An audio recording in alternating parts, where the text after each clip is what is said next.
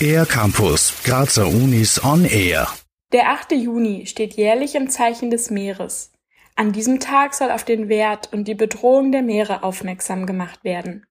Der Zustand der Meere wird immer schlechter und das immer schneller. Die Liste der Gründe dafür ist lang und der Mensch steckt hinter den meisten, erklärt die Ökologin Sandra Bratschun vom Institut für Biologie der Universität Graz.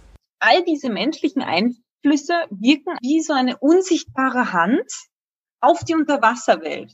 Und die Organismen, die unter Wasser sind, wissen gar nicht eigentlich, was vor sich geht. Veränderungen sind unter Wasser für die Lebensgemeinschaften und für die Lebensräume spürbar.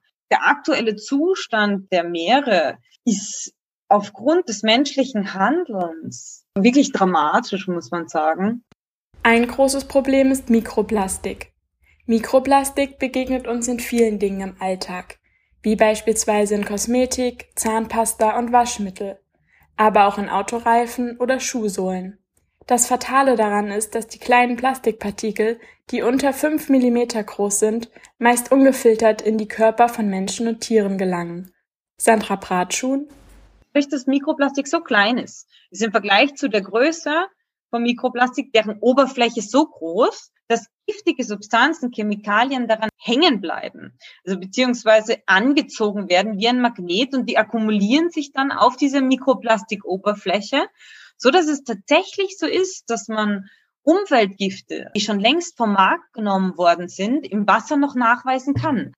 Daher ist es dringend an der Zeit, Plastik so gut wie möglich zu vermeiden. Sandra Bratschun hat einen Tipp. Die R-Regel für Reduce, Reuse, Recycle, Refuse bedeutet zum Beispiel Reduce eben reduzieren, weniger ist mehr. Wie kann man im Alltag Plastik reduzieren? Wiederverwenden, also Reuse, Einkaufstasche statt Plastiksackerl vielleicht. Recycling ist eh naheliegend, dass man ein Pfandflaschensystem etabliert. Refuse, das ist was, was man immer machen kann. Ablehnen. Warum brauche ich den Strohhalm? Warum brauche ich die kostenlose Plastiktüte? Wer dem Meer etwas Gutes tun möchte, sollte außerdem so oft wie möglich aufs Autofahren verzichten. Der Reifenabrieb gilt als größte Mikroplastikquelle zu Land. Beim Einkaufen helfen Apps, zum Beispiel CodeCheck, Produkte ohne Mikroplastik auf einen Blick zu erkennen. Für den R-Campus der Grazer Universitäten an Sophie Aue.